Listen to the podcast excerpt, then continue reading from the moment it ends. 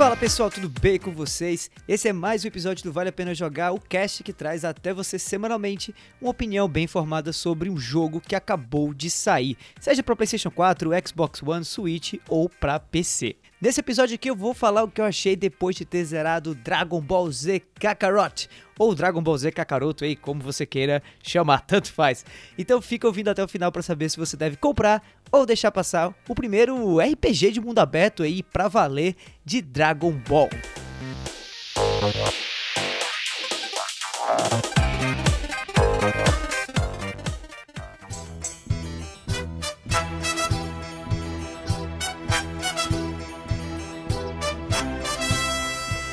Aquele ditado que quando a esmola é demais o santo desconfia? Pois é, depois de terminar de jogar Dragon Ball Z Kakarot ou Dragon Ball Z Kakaroto, tá? Eu vou ficar chamando de Kakaroto, que é melhor, tá? Eu saí com esse pensamento de que, sei lá, tava bom demais para ser verdade essa promessa de que a Bandai Namco tava dando pra gente lá atrás quando o game foi anunciado, né? Esse seria, segundo eles, o maior jogo de Dragon Ball Z de todos os tempos. Eu me lembro demais, inclusive, da primeira vez que eu ouvi falar desse game enquanto ele era apenas chamado de Projeto Z, que seria um game completamente diferente de todos aqueles que estavam sendo lançados sobre Dragon Ball até o momento. Seria, quem sabe, até o game que todo fã de Dragon Ball sempre sonhou. Eu me lembro que a primeira vez que eu ouvi falar sobre esse game uh, foi na E3 de 2018 e foi me dito que ele seria um RPG de mundo aberto com todos os personagens da franquia Dragon Ball Z e que você poderia jogar do jeito que quisesse para realmente ter uma experiência quase como uma versão jogável do anime do Akira Toriyama.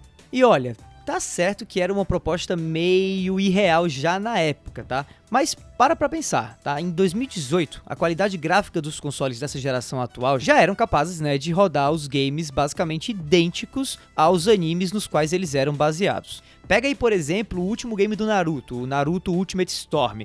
Se você pegar qualquer imagem desse jogo, ele tá praticamente idêntico a qualquer imagem do próprio anime em que ele é baseado. O próprio Dragon Ball, há algum tempo atrás, ganhou um jogo de luta chamado Dragon Ball Fighter Z, que foi produzido lá pelo pessoal da Arc System Works e que é bem na linha visual do anime também. Mas não é um jogão de mundo aberto, é sim só um jogo de luta meio que em duas dimensões. Ou seja, não era ainda aquela versão jogável do anime que a gente estava esperando, mas já dava para notar que em termos de qualidade gráfica, hoje jogo nenhum lançado aí para os consoles dessa geração atual ou para PC deixam realmente a desejar para o produto original, se houver por trás dele aí um esforço, né, de qualidade gráfica muito alto. E a promessa com Dragon Ball Z Kakaroto era exatamente essa, de ser esse game de aventura ou de RPG de ação com mundo aberto e tudo mais. E que meio que acabou sendo, mas infelizmente faltou qualidade aí realmente para tornar esse game algo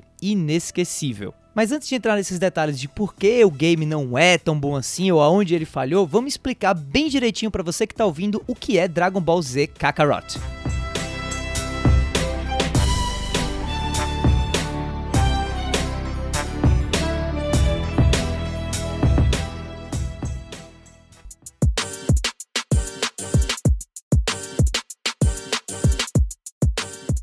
Bom, esse aqui é um RPG de ação de mundo aberto que envolve todos os arcos principais do anime Dragon Ball Z.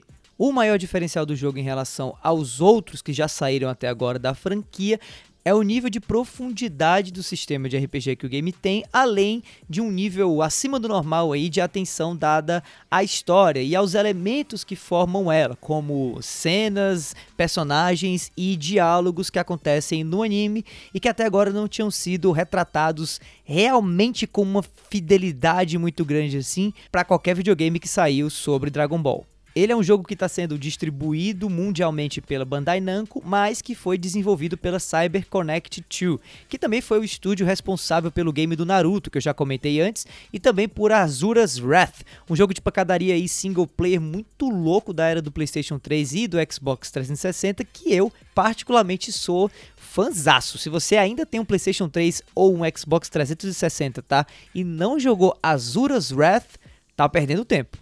Mas voltando a focar aqui em DBZ Kakaroto mesmo, o game começa onde o anime começa e também termina aonde ele se encerra.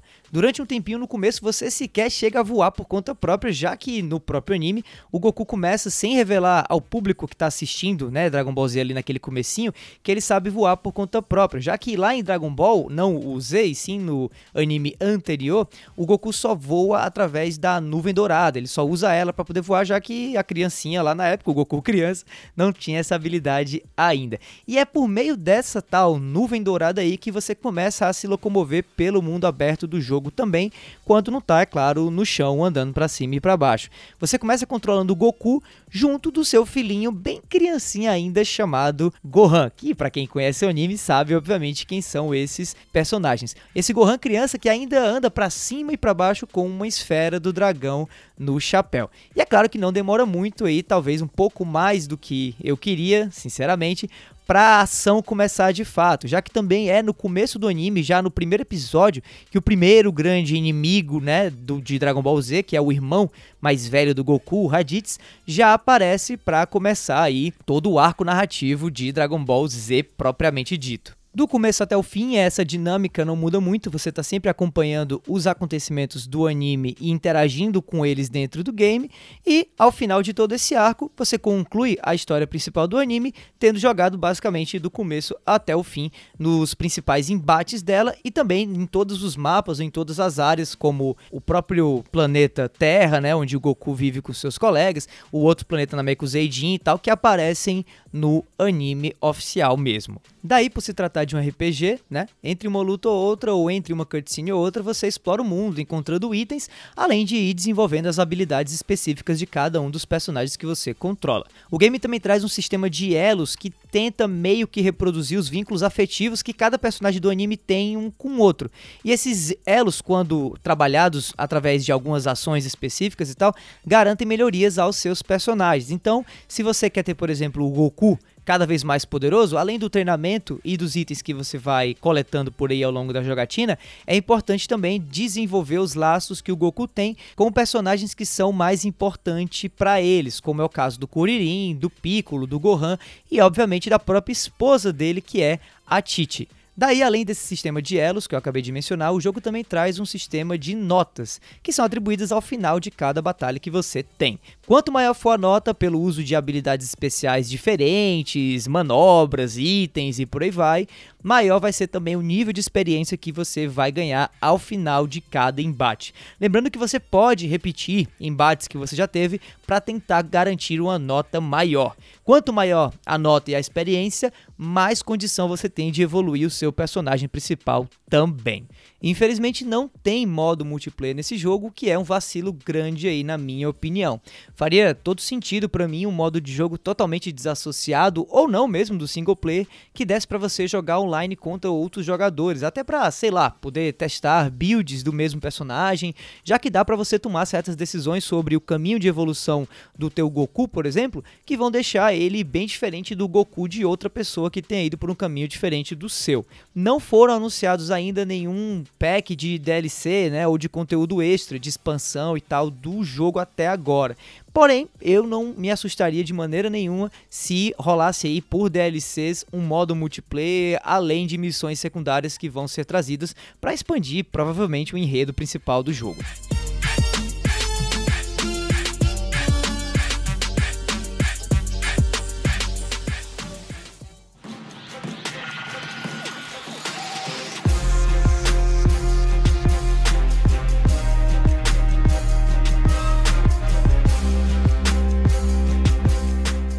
Esse novo Dragon Ball é dividido por capítulos. E cada capítulo da narrativa toda é bem extenso, especialmente pela quantidade enorme de diálogos e de cutscenes que tem em cada um deles, tá?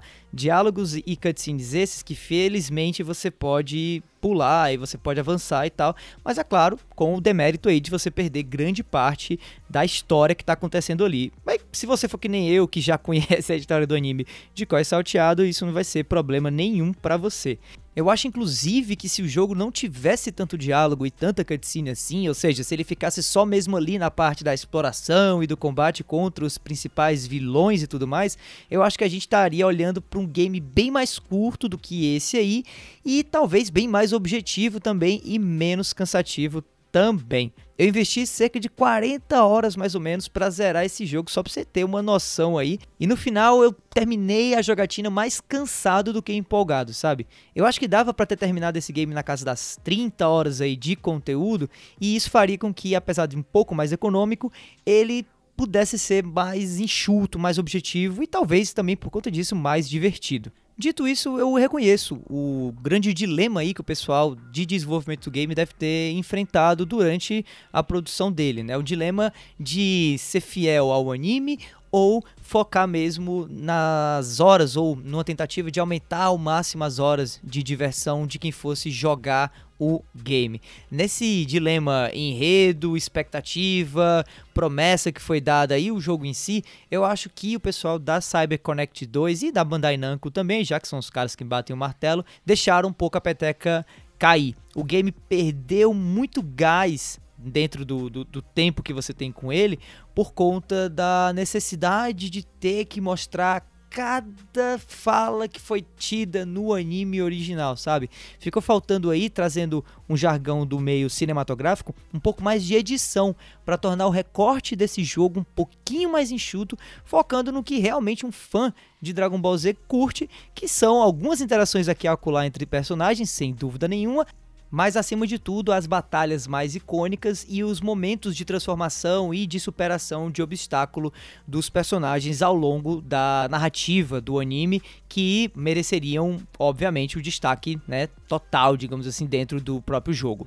Daí outro problema grande que o jogo também tem é o quão pouco desenvolvido e às vezes até bem confuso é o próprio gameplay dele. Tanto que é colocado permanentemente na tela, só para você ter uma noção aí, um guia de comandos só para você não confundir qual que é o botão que faz o seu personagem ir para cima ou ir para baixo quando ele tá voando, ou sei lá, qual o botão que faz ele correr, pular, ou até mesmo durante o combate, qual botão faz o golpe X, Y ou Z acontecer. Os controles são até bem simples, o jogo em si não é confuso de controlar, mas eh, as decisões de gameplay ou as decisões de atribuição de certas ações a alguns botões específicos no gamepad é que são muito confusos, sabe? O jogo passou longe de ser alguma coisa intuitiva ou pelo menos passou longe de seguir as práticas mais uh, comuns do mercado de games hoje, o que é muito estranho.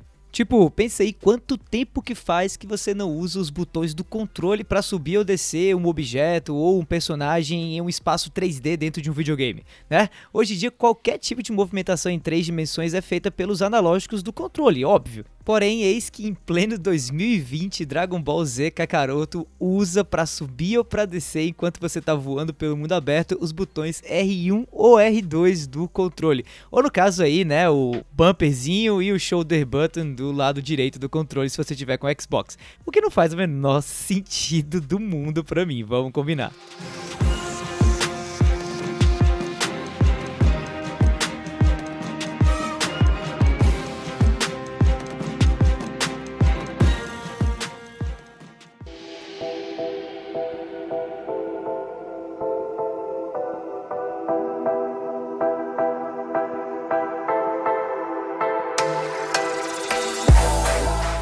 Mas olha, mesmo com a movimentação sendo um pouquinho estranha, como eu mencionei no bloco passado, sair por aí explorando o mundo aberto do jogo é uma das coisas mais divertidas que tem para fazer nesse game, acredite se quiser. E chegar inclusive a ser viciante, já que dá para ficar vagando por muito tempo, colecionando um monte de itens espalhado pelo mapa, alguns escondidos também, ou mesmo ficar explorando aí os locais para ativar certas missões secundárias um pouquinho escondidas e que aparecem ou vão aparecendo em paralelo do enredo principal. Tem inclusive alguns personagens é, inéditos no jogo que você só consegue saber mais sobre e você tem de fato aí um desenvolvimento da relação entre os personagens principais do anime e esses novos se você executar as missões secundárias, já que esses personagens não estão na história, no arco principal, né? E isso acaba dando aí mais camadas de interação entre você e os elementos do game, o que é muito bacana, né? Ao ponto que para mim essa parte de exploração só perde mesmo para as batalhas que são bem legais, bem da hora. Mesmo esse não sendo um game de luta, por assim dizer. Só que pela, pela própria ênfase que o próprio anime dá às disputas entre os lutadores, né, são nesses próprios momentos aí que Dragon Ball Z Kakaroto brilha bem mais, especialmente pela simplicidade do sistema de luta, que diferente da movimentação, por incrível que pareça, é bem mais uh, bem feito, bem mais polido, eu acho, ou pelo menos mais dinâmico, mais a cara de jogo de luta tradicional, sabe? Existe apenas um botão para realizar ataques corporais e as demais habilidades, como golpes especiais, esquivas, são executados por combinações de outros botões ou também por botões tão simples quanto o botão de ataque. As batalhas transmitem muito bem também a essência principal do anime. É talvez aonde o anime mais se pareça com o jogo e vice-versa. Estranhos só mesmo são os momentos em que, em algumas batalhas, você acaba vencendo por derrotar sempre o seu oponente, né? Sempre essa é a missão principal. Mas assim que a batalha termina, a cutscene que vem logo em seguida mostra o seu personagem perdendo pela necessidade que o roteiro do jogo tá tendo naquela hora, né? O, sem dar muitos spoilers, mas uh, o Goku perde uma batalha logo no começo do anime principal, né? Logo no começo de Dragon Ball Z. Mas essa batalha no jogo, ela pode ser vencida por você. Mas mesmo sendo vencida, o Goku perde no final. Então é meio estranho, mas também não é nada muito, muito estranho, muito diferente do que a gente já viu em outros games de Dragon Ball que trouxeram essa mesma dinâmica de batalhas é, reproduzindo os, os feitos e eventos do anime principal. Outra coisa que também tem a ver com as batalhas que me gerou um certo estranhamento com esse jogo, que talvez vá também causar certos ruídos aí com quem for jogar Dragon Ball Z Kakaroto, é a inconstância da dificuldade de certos oponentes que você acaba encontrando. Existem em relação a, a alguns vilões principais, por exemplo, uma variação ou descompasso muito grande entre a dificuldade das lutas contra eles por conta da, do jogo ter um elemento de RPG também, em algumas lutas você acaba chegando forte demais e vencendo a batalha muito facilmente. Em outras, por incrível que pareça, o jogo aparentemente meio que compensa a tua própria evolução, aumentando a dificuldade do inimigo. Mas isso parece que não é constante. E alguns inimigos que acabam se tornando mais é, difíceis automaticamente pelo sistema aí de, de balanceamento do jogo são difíceis demais. Então, em alguns momentos eu fiquei me perguntando: poxa, mas eu acho que essa batalha era pra ter sido um pouco mais fácil do que ela foi, porque eu fiz aqui o grind, né? Eu, eu, eu, treinei muito, eu melhorei muito os meus personagens antes de chegar nela, então não faz muito sentido. E outras você nem treinou tanto assim, vai enfrentar o, o vilão achando que vai ter aí um, um, péssimo tempo, né? Ou uma dificuldade muito grande, e o cara é super fácil de, de vencer. Então eu senti que isso ficou um pouco desbalanceado, mas quem sabe com patches de atualização o jogo acabe sendo melhorado nesse aspecto. E daí também que nem no anime o game termina depois da luta final contra o Buu, que também é o último grande inimigo de DBZ na história original. Só que diferente do desenho, e isso eu achei bem legal, a gente pode continuar explorando o mundo para cumprir com as missões secundárias ou apenas para ficar voando por aí, coletando itens que por algum motivo foram deixados de lado durante a jogatina principal.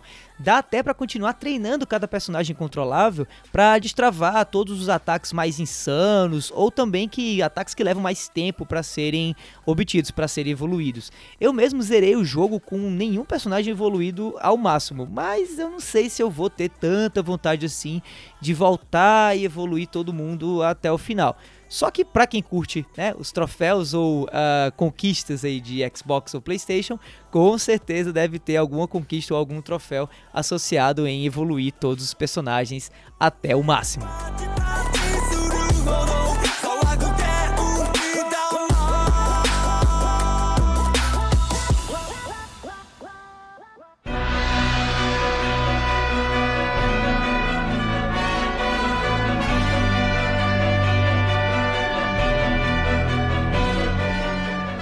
Para fechar aí as minhas considerações finais sobre Dragon Ball Z Kakaroto, na minha opinião, esse é um game imperdível, sim, mas só para quem realmente é fã original do anime. Eu gostei bastante de jogar ele até o final, com ressalvas como as que eu mencionei já aqui. Se você não for realmente fãzão mesmo de DBZ, vai, quem sabe, até achar esse game estranho demais antes de realmente começar a gostar dele. E, pelo amor de Deus, não ache que é através desse jogo que você vai aprender o que é Dragon Ball Z. Vai pro anime, que é muito melhor na minha opinião, e você vai ter um divertimento muito, muito, muito maior. Já que o jogo não dá realmente uma empolgação assim logo no começo, até porque o próprio anime começa um pouco mais vagaroso do que ele vai se desenvolvendo ao longo do tempo. A coisa só vai ficando realmente boa ao longo dos embates que você vai tendo e da galera que você vai enfrentando, que vai se tornando cada vez mais uh, forte e tudo mais. Só pra você ter uma ideia, na, no primeiro sub-arco, digamos assim, principal, o Goku não chega nem a virar Super Saiyajin né? Então, ele só vai virar Super Saiyajin lá na luta contra o Freeza, e isso é também reproduzido dentro do jogo. Então acaba sendo algo muito moroso para alguém que não é fã realmente gostar. Mas eu continuo recomendando Dragon Ball Z Kakaroto, só que para quem é fã de fato do anime.